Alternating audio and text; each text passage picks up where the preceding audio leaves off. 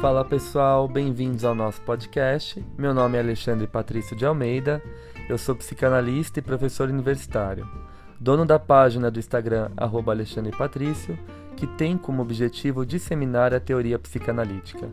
Nesse podcast, eu irei articular a psicanálise com temas cotidianos de forma leve e descontraída.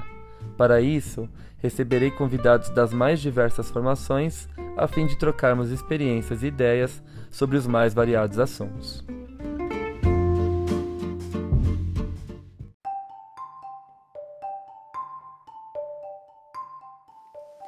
Passando para avisar vocês que esse episódio foi gravado em forma de live na minha página do Insta.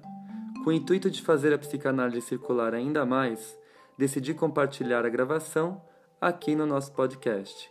Espero que gostem!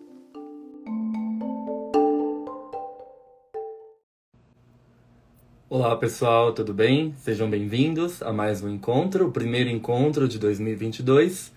E no encontro de hoje, nós vamos falar um pouquinho sobre essa animação que está causando aí muito, dando o que falar, que é a nova animação da Disney, Encanto.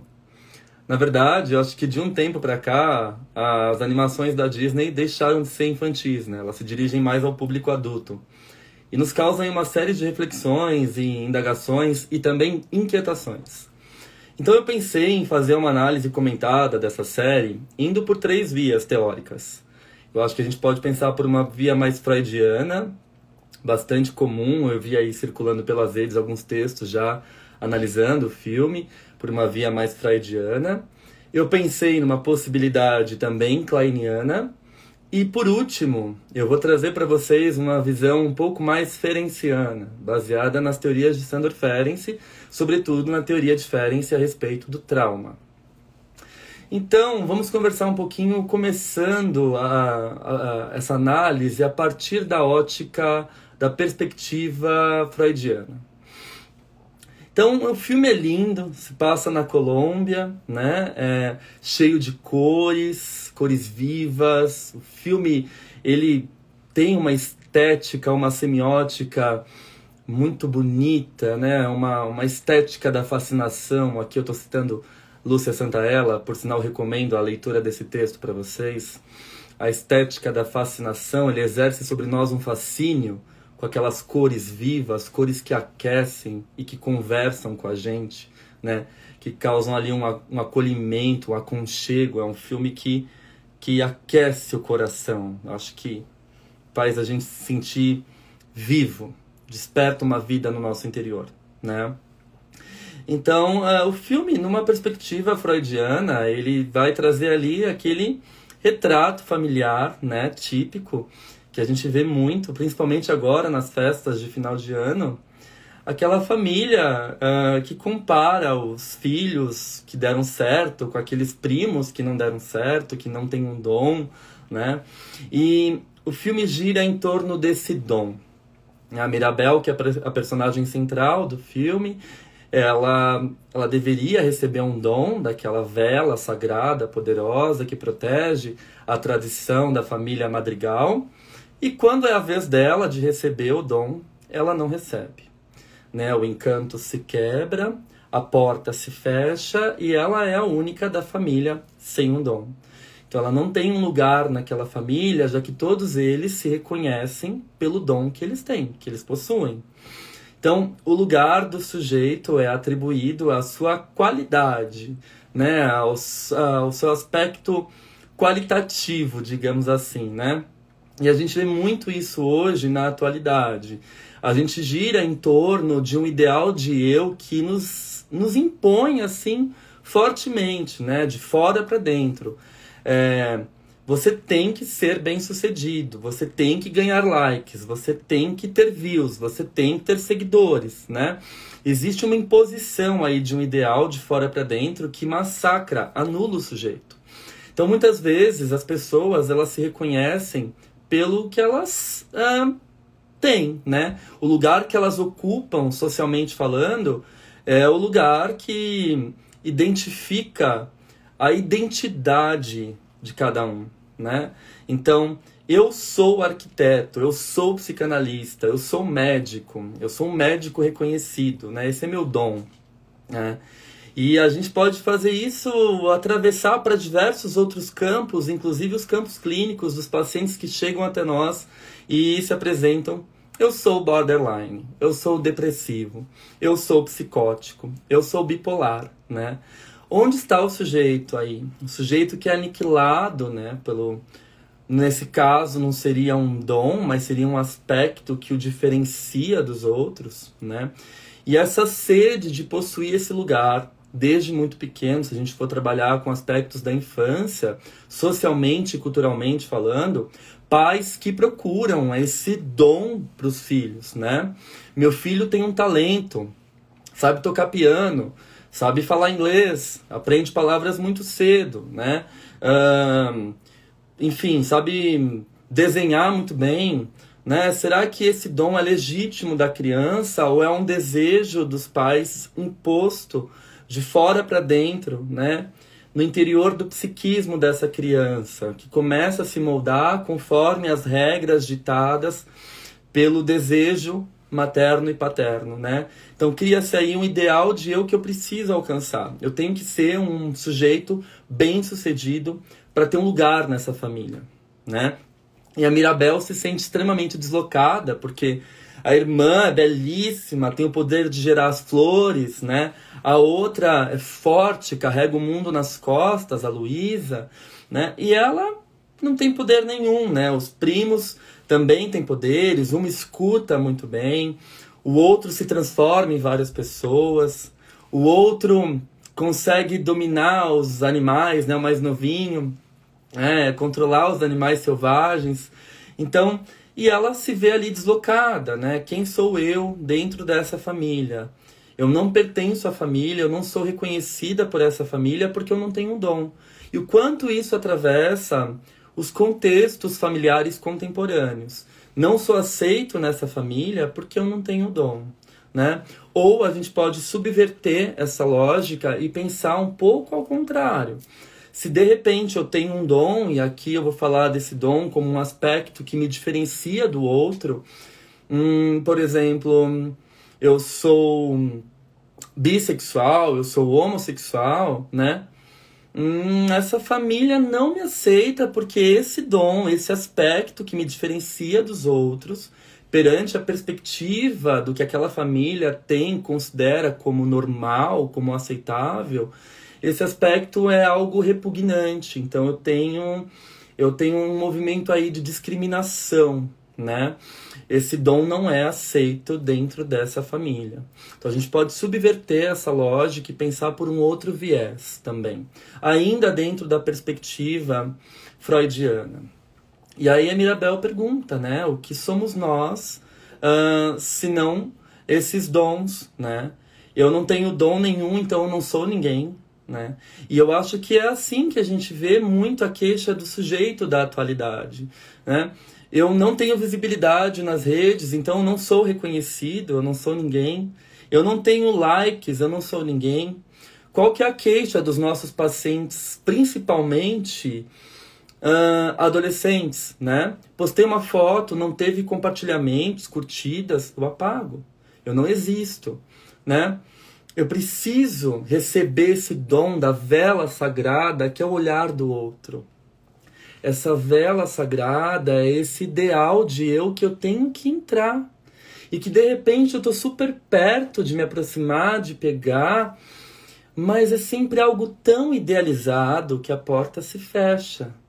E a grande descoberta, a grande reviravolta que a Mirabel dá e nos mostra que ela que não possuía um dom como todos os outros, né, um dom heróico, poderoso, ela é que, que dá corpo, que dá volta, contorno a essa família, né? Sustenta essa família. Não é a irmã mais bela, não é a irmã uh, mais forte, a prima que tem o poder de ouvir, uh, a, a mãe que cura, né, com as os bolinhos ali que curam. Não é, né? Quem, quem vai dar sustentação a essa família é justamente a Mirabel, que não tem dom nenhum. O dom dela é justamente ser normal, né? Então a gente percebe que o tempo todo o filme denuncia essa lógica, essa essa ideologia da gente querer ter um dom que nos destaque, né, que nos dê um lugar. E muitas vezes a gente espera que essa porta se abra e que esse dom venha até nós, mas é um ideal imposto de fora para dentro. É uma tradição da família Madrigal. Mas a Mirabel, ela fazia de tudo para ser aceita por aquela família e nada do que ela fazia era o suficiente para aquela abuelita, para aquela avó, né? E ela fala assim: eu, tudo que eu faço para a senhora não é o suficiente. Eu nunca vou ser aceita por essa família porque eu não recebi o meu dom. Então o filme, ao mesmo tempo que ele nos aconchega com as suas cores, ele nos dá esse acalento, ele também nos aconchega com o seu enredo, né? Porque eu não preciso de um dom para ser aceito ou para ter um lugar de destaque. Basta me haver comigo próprio, através das minhas deficiências, das minhas qualidades, das minhas virtudes, dos meus defeitos. E é isso que Mirabel faz na jornada de investigação dela própria. Né? Ela descola daquela identificação, daquela idealização que essa família tem e que sustenta toda uma comunidade através desses dons né? Então é interessante a gente pensar nessa lógica freudiana usando como base esse conceito de ideal de eu que o Freud apresenta para nós no texto Introdução ao Narcisismo de 1914 e que depois vai virar um super-eu, né? Uh, na segunda tópica freudiana, no texto Eu e o Isso, de 1923. Então, esses textos, eles são uh, fundamentais para a gente poder interpretar o filme numa ótica mais freudiana, mas também costurando com o conceito de família, né? Porque se a gente analisar também toda a lógica da família da Mirabel, é a família que nós temos. Uma escuta demais, a outra é forte, carrega o mundo nas costas. A outra quer ser perfeita demais, né? Aquela que faz selfies no Instagram, retoca todo o contorno, joga flores em volta do cabelo, coloca uns filtros muito loucos. E isso me dá reconhecimento, me dá um lugar de perfeição que é difícil de bancar, de sustentar. E esse é o grande desabafo que todos os personagens fazem, né? Como é difícil sustentar esse lugar ideal que eu sou colocado por conta do meu dom né? Quem disse que eu quero ser forte e carregar o mundo nas costas? O quantas pessoas esperam isso de mim e às vezes eu não tô afim de atender. Eu quero relaxar, eu quero deitar na rede, não quero atender essa expectativa do outro, né? Mas eu tenho que carregar o mundo nas costas porque eu tenho esse dom de ser forte. E o quanto isso também adoece o sujeito. E aí você tem um super eu que vai te consumindo, um super eu julgador, moralista, que te impõe uma série de coisas para serem feitas e que vai adoecendo todos aqueles e vai arruinando a estrutura daquela casa, né? Então a casa ela se mantém através desse poder do encanto. E o encanto, ele se quebra a partir do momento que as pessoas daquela família não dão conta mais de carregar, de lidar com seus dons. Mas é a realidade da família, né, contemporânea. Uh, quem tem aquela prima que ouve tudo, quem tem aquela a mãe, né? A mãe aquele símbolo materno, né? Que faz a comida ali, cura as doenças. Quem não, né? Quem nunca teve essa mãe? Ralava o joelho, minha mãe ia lá, colocava o matinho, pronto, tá curado, né? É o bolinho da cura, o beijo de mãe que salva. O filme é extremamente metafórico, extremamente rico para poder ampliar essa noção de lugar né, na família. E ele trabalha isso com muita maestria. Enfim, eu acho que na ótica freudiana a gente pode pensar por aí. O quanto esse super-eu, que às vezes ele acaba sendo um representado através de um dom que atende a um ideal, acaba sendo pesado demais para ser carregado. A Isabela, ela se cansava de ser perfeita. A Luísa se cansou de carregar o mundo nas costas, né? Eu até coloquei um trecho da música aqui, da versão dublada, e para mim a música mais linda do filme é a música cantada pela Luísa, né? Eu acho que a música cantada pela Luísa é o que retrata o sofrimento do sujeito uh, contemporâneo, né? Ela diz assim: Estou nervosa, se eu não for generosa, me sinto ociosa. Não posso cansar, não posso falhar. Será que eu vou quebrar? O que me faz quebrar? Pressão é como um tic-tic-tic, que não quer parar. A pressão faz tic-tic-tic, pronta para estourar. Pede para Luísa, ela é mais velha. Tudo que pesar demais vai para ela. Não sou nada se tirar o meu dom. Né?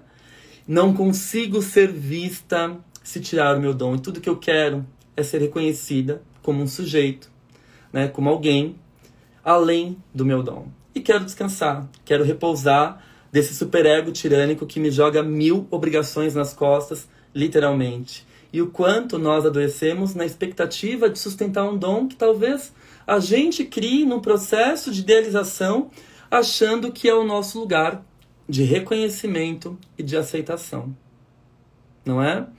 Então, eu não posso falhar nessa rede social, senão vou perder seguidores. Eu não posso postar tal foto com tal legenda, senão vou perder seguidores. Como a gente começa a carregar o mundo nas costas e adoecer, sendo esmagado, literalmente, por esse superego tirânico e esmagador. Fica a dica para a gente pensar nessa perspectiva freudiana de encanto através desses conceitos que eu falei de ideal de eu e supereu. E várias outras coisas também que me fizeram pensar, as relações edípicas, enfim. Né? A família em si é uma família bastante psicanalítica e que tem muito pano aí para manga para a gente poder fazer uma análise. Mas eu gostaria que vocês se prendessem nisso, né? Se eu tiro o meu dom, o meu título, o meu rótulo, o que sobra de mim? Né? Ao mesmo tempo que aqui está fazendo uma ampliação antes da gente partir para outro autor, né? Eu vou falar um pouquinho da Melanie Klein, o que eu vi de Klein no filme. Uh, o quanto também os pais, às vezes, não querem que o filho tenha um dom, mas querem que o filho tenha um diagnóstico. Né? Doutor, eu trouxe meu filho aqui porque eu tenho certeza que ele tem TDAH. Eu tenho certeza que ele tem dislexia. E por isso ele não aprende. E por isso ele não vai para frente. Né? E aí o peso desse diagnóstico recai sobre o sujeito. Né? Eu não presto atenção em nada, porque desde pequeno eu fui diagnosticado com TDAH. Né? Então, é, não estou dizendo aqui que, é claro, existe toda uma pesquisa da neuropsicologia e da neurociência que comprovam, evidenciam a existência desses transtornos. Não estou falando aqui que eles não existem, de forma alguma. Mas eu estou falando que existe também uma voracidade, um desejo muito intenso dos pais de enquadrarem seus filhos nesses lugares, atribuindo a, de, a eles um dom que muitas vezes se torna um fardo, né? E que quando eles começam um processo de análise, adolescentes, saindo ali, né, da segunda infância, eles percebem, nossa, eu estou conseguindo ler, eu estou conseguindo prestar atenção. Talvez eu não seja TDAH. Talvez eu não seja borderline, né? Como aquele psiquiatra me diagnosticou, me, me, me colocou aquele rótulo que meus pais pediam com tanta frequência. Me levaram, me levaram para vários psiquiatras quando era criança, para vários neurologistas para ter esse diagnóstico. E não faz sentido, né?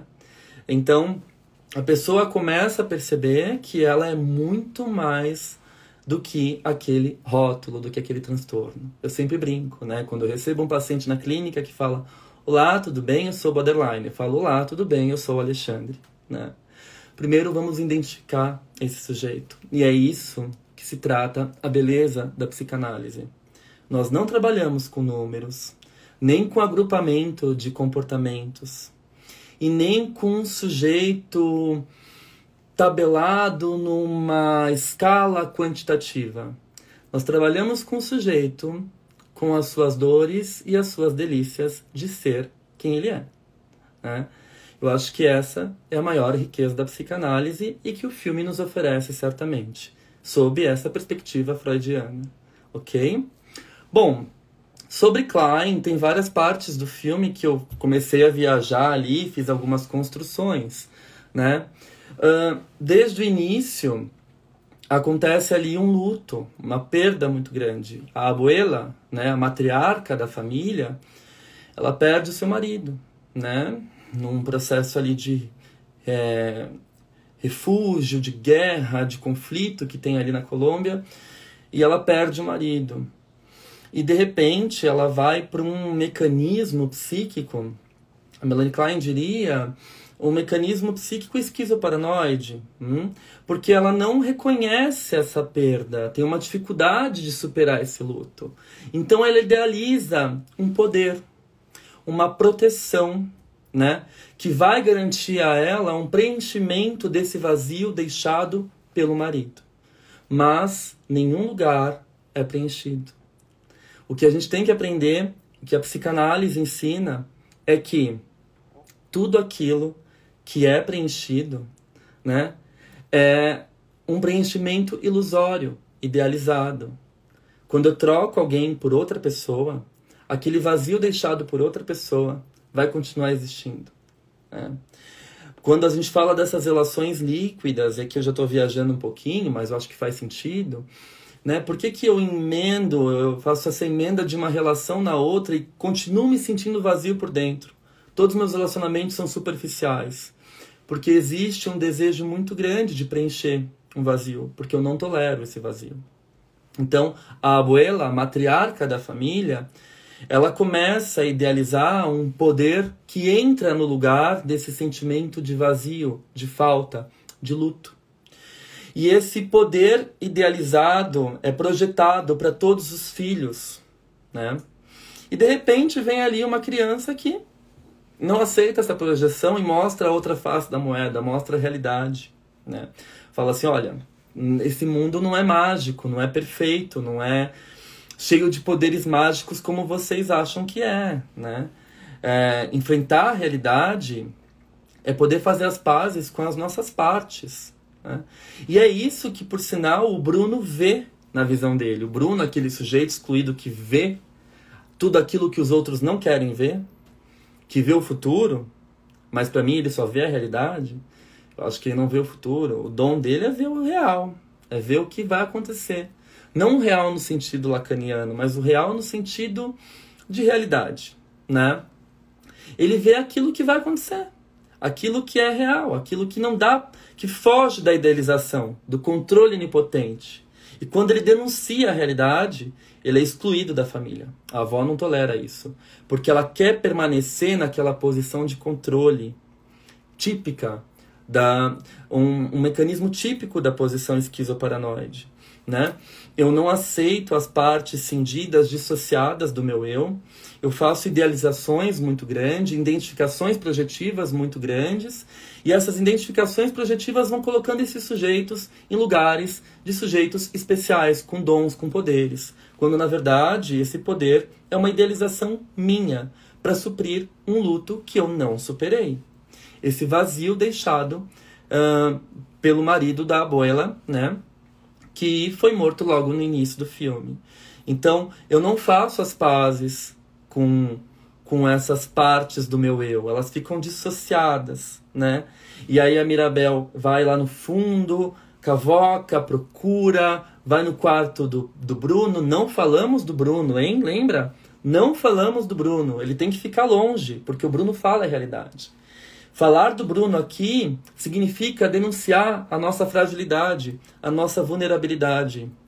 É aquele mesmo mecanismo que acontece quando, sei lá, você começa a namorar alguém e a sua mãe fala: Olha, essa pessoa que você está namorando não é tão perfeita quanto você está dizendo e você fala assim: é, sim, ela é maravilhosa, ela faz isso, faz isso, faz aquilo. E sua mãe fala: olha, talvez você vai se decepcionar. Quando a gente está esquizoparanoide, a gente coloca um sujeito, um lugar, uma posição nesse lugar de idealização. A idealização é um mecanismo de defesa para não ter que lidar com a posição depressiva, para não ter que lidar com as ausências, com as faltas, para não ter que lidar com a implicação do eu no processo. Se eu idealizo um superpoder que entra no lugar de alguém que foi embora, eu mantenho a casa firme, forte, erguida. E quem denuncia a minha vulnerabilidade é colocado em descrédito. Esse é o grande mecanismo que acontece na posição esquizoparanoide. De repente, então, quando a casa desaba, porque essa sustentação ela se torna no mínimo psicótica, né? A casa ela vai rachando, ela vai se desestruturando, ela vai quebrando. Quando a casa desaba, né? A Mirabel ela sai correndo, né? E a avó vai de encontro a ela e as duas conversam.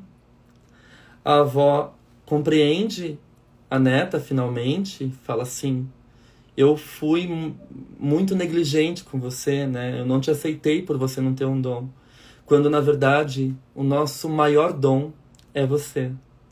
E essa cena do filme é aquela cena que é atravessada por borboletas amarelas, né? Que representam um poder. O que, que é esse poder? Fazer as pazes. É poder aceitar o nosso limite, o nosso lugar de responsabilidade na história. É poder elaborar um luto da ordem do indizível. Hum? Foi uma parte do filme que me emocionou muito, porque quando eu era pequeno, eu brincava de pegar borboletas com a minha avó. A gente pegava a borboleta, olhava, olhava, desenhava e depois soltava, né? E, e como vocês sabem, as pessoas que me acompanham por aqui sabem que eu perdi a minha avó no ano passado, né? E foi uma perda muito grande na minha vida. Então, quando tem essa cena da borboleta e ela se reencontrando com as partes que ela negava dela própria, né? A avó percebendo que não é um superpoder que sustenta e que une a família, mas é a capacidade da gente se haver com aquilo da ordem do indizível, com aquele luto, com aquela dor profunda, né? E na hora eu lembrei é, de, uma, de uma experiência que eu tive é, quando eu perdi minha avó. Eu demorei muito para aceitar esse luto e eu acho que de fato a gente nunca aceita um luto. Ele é um processo digestivo, aquela coisa que você come, fica ali no estômago, volta, você quer vomitar, você bota para dentro, volta. E uma das experiências que eu tive, eu sonhei com a minha avó cercada de borboletas, né? E, e nesse momento, é, eu tive uma lembrança muito vívida desse encontro, né? de quando a gente consegue se reaver com o luto e com os aspectos indizíveis das nossas experiências de vida, a gente consegue nos abraçar com a posição depressiva, assumir o nosso lugar na nossa trajetória e na nossa própria história e tentar encarar a vida sem partir para mecanismos onipotentes, maníacos, defesas maníacas, idealizações que colocam a gente num processo de ficar rodando em volta do próprio rabo. Você não sai do lugar. E a defesa, uma hora, ela cai em ruína. O ego não consegue bancar a defesa por tanto tempo. E a casa desmonta.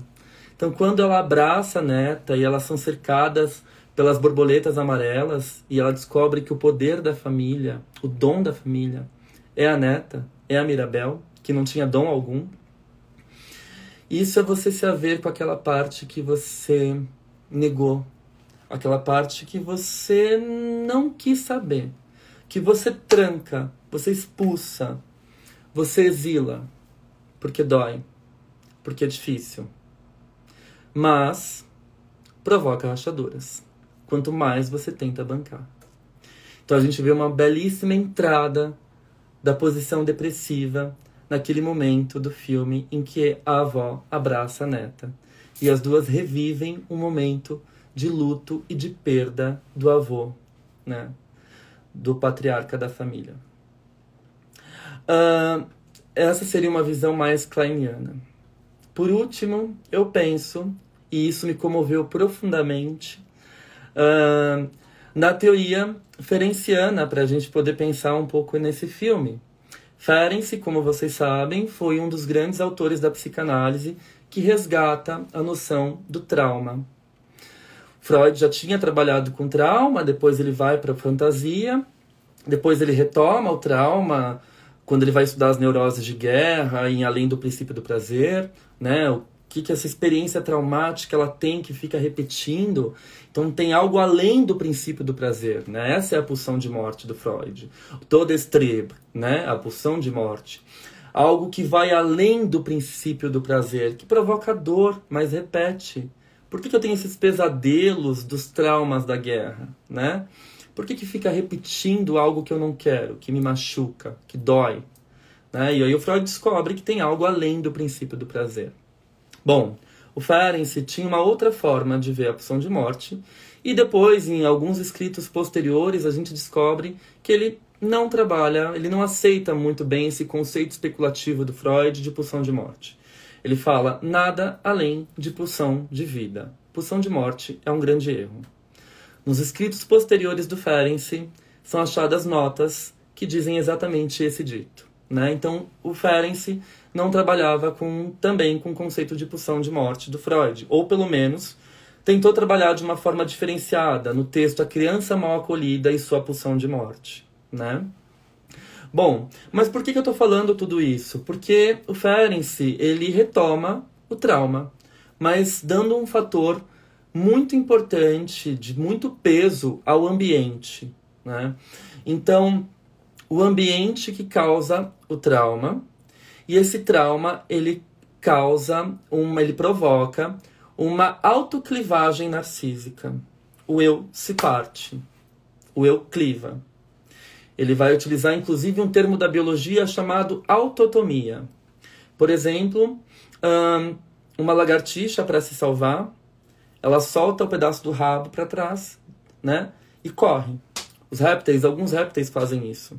Outros animais também fazem isso. Soltam uma parte do corpo para se salvar. Então, o Ferenczi diz: diante de uma experiência traumática muito profunda, a gente solta uma parte do corpo para trás, uma parte da psique, né? Uh, e aí nossa psique ela fica clivada numa parte que tudo sabe e outra parte que nada sente né? Então, o sujeito traumatizado, ele amadurece antes do tempo. E aí a metáfora do fruto bicado, né? O fruto bicado por um pássaro amadurece antes do tempo, mas fica maduro por fora e podre por dentro. Vamos lembrar também, né, que o Ferenczi trabalha com a questão do desmentido, que eu não vou entrar muito aqui, mas ele fala que a, a, a principal, o principal fator que causa o trauma é o sujeito procurar alguém para dizer a sua experiência traumática, principalmente alguém que ele ama, que ele confia, e essa pessoa diz: não, isso não aconteceu. Isso é coisa da sua cabeça. Isso não existe, né? Então, isso causa um desmentido. Esse desmentido provoca essa autoclivagem narcísica, esse eu se divide. Por que, que eu estou falando tudo isso para vocês? E aqui eu queria que vocês pensassem comigo. Porque no começo do filme, a avó, a abuela, ela sofre um trauma muito grande. Ela perde o marido. Ela assiste o marido sendo morto na frente dela. E nesse momento, ela cria, e aí a gente pode pensar toda numa metáfora, numa analogia da obra ferenciana nesse filme, porque nesse momento acontece uma autoclivagem narcísica. Diante da experiência traumática da ordem do indizível, aquilo que eu não posso nomear, ver alguém que eu amo sendo morto na minha frente é da ordem do indizível, é da ordem do traumático. Esse eu se cliva. E a clivagem é tão grande que vem essa vela com poder e cria todo um mundo ao redor da avó. Cria um mundo e uma casa. Uma casa que tudo sabe. Uma casa inteligente, autodidata. Não seria essa casa um representante simbólico dessa parte clivada que tudo sabe e nada sente? E de fato a avó parece nada sentir, porque ela só quer saber dos dons de uma maturidade, de uma força que ela carrega aquela família nas costas. A família Madrigal é reconhecida pelos seus dons, mas eu não acesso as emoções, né? diante dessa experiência traumática que acontece ali, ela cria então uma parede ao redor de si, né? Uma clivagem narcísica representada por aquele mundo, aquelas pedras que crescem, né? Uh, a casa que tudo sabe, que conversa. E essa autoclivagem narcísica, ela provoca muito sofrimento, né? Então, uh, qualquer pessoa que denuncie a minha vulnerabilidade ou que tente me colocar com essas partes que eu não quero saber e muito menos quero sentir devido à experiência traumática, né? Eu tenho eu tenho um movimento de exclusão, né? Eu tiro essa pessoa. E aí vem, né, a questão do Bruno, né? O Bruno, ele conserta as rachaduras da casa, né? Então esse eu que enfraquece depois da experiência traumática é um eu muito vulnerável. É um eu que se sustenta por uma carcaça. O Ferenczi usa o exemplo do bebê sábio, né? Aquele bebê que, aquele sonho de bebê que conversa, que anda, um bebezinho muito desenvolvido. Pacientes traumatizados têm esse sonho com muita frequência. Pacientes que foram traumatizados quando crianças, que sofreram algum tipo de abuso, algum tipo de violência, também costumam sonhar que estão despedaçando, que estão com partes do corpo sendo arrancadas, despedaçadas. Essa clivagem do eu. Hum? Então, essa clivagem do eu ela é representada metaforicamente também pela casa, porque ela vai caindo em ruína. Ela vai caindo em ruína. E não tem ninguém para ouvir a história e a dor dessa avó de verdade, né? A vela tá ali representando o dom, o poder deixado pelo avô, mas ela não revisita a experiência traumática. Ela não se permite acessar a experiência traumática. E aí, então, essa neta, ela tem uma sacada genial, que é investigar a causa da perda dos poderes, da ruína da casa, né? E ela vai descobrindo que é, essa casa que está ali toda clivada pode ser um representante simbólico do eu dessa avó, traumatizada. E ela vai dando um lugar para que essa avó possa falar, mas essa avó não quer falar. Ela racionaliza tudo. Você vai casar com fulano, você vai fazer tal coisa, você vai receber o poder. Ela delega funções, né? ela está extremamente racional. É a parte que tudo sabe e que nada sente, né? Mas quando a casa desmorona, porque é inevitável a perda desse superpoder, né? Nenhuma carcaça dura para sempre. Uma hora desmorona e a gente tem contato com a vivência traumática. E aí quando ela revivencia essa experiência traumática com a neta, ela consegue fortalecer o eu com a ajuda da comunidade, né, que vai construir a casa com eles. E o poder da neta, então, é colocar essa avó em contato com essa experiência traumática para que ela possa fazer as pazes com essas partes clivadas do eu, que foram cindidas, clivadas após a vivência do trauma, né? Então, seria uma espécie de reconciliação consigo próprio. Olha que sacada. A mais poderosa de todos ali é a Mirabel, que não tem dom nenhum. Mas o dom que ela tem é de ouvir, de investigar e de descobrir no momento certo a causa da ruína daquela casa, a razão que arruinava, que estava arruinando aquele poder, e descobrir que o maior poder é a gente poder fazer as pazes com nós mesmos. Isso é o que nos engrandece. Isso é o que nos fortalece. E é isso que faz a gente manter relações legítimas de amor e cuidado e empatia pelo outro. Não é?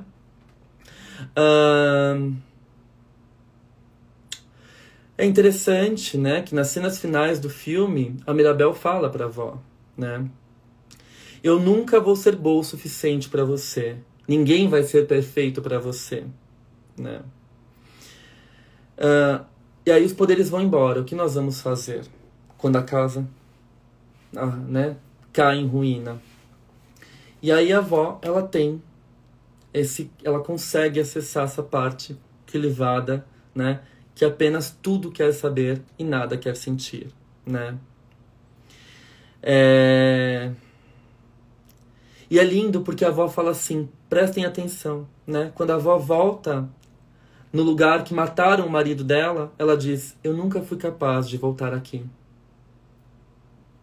Eu nunca fui capaz de voltar aqui, no lugar que meu marido foi assassinado, né? Eu nunca fui capaz de revivenciar essa experiência. Por isso ela ficou clivada, dissociada. E eu tive que manter essa pose de matriarca forte, né? Que foi essa parte do meu eu que conseguiu fazer eu sobreviver, que salvou a nossa família, que salvou o nosso povo, né? Eu construo um mundo, eu construo um alicerce, muito embora frágil, que se sustenta após a experiência traumática da ordem do indizível. Por isso, o que a Mirabel faz com a avó é uma escuta acolhedora, uma empatia, uma tentativa de poder fazer a avó olhar para ela própria, né?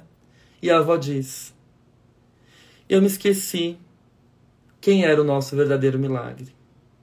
Eu fiquei tão preocupada com os dons, né, com essa parte que tudo sabe, que eu esqueci quem era o nosso verdadeiro milagre, que é a parte que tudo sente.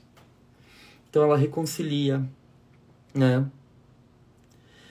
E pedi tanto ao Pedro, que era o marido, né? E ele me enviou você. Somos bem mais que os nossos dons. O grande milagre é ter vocês. É.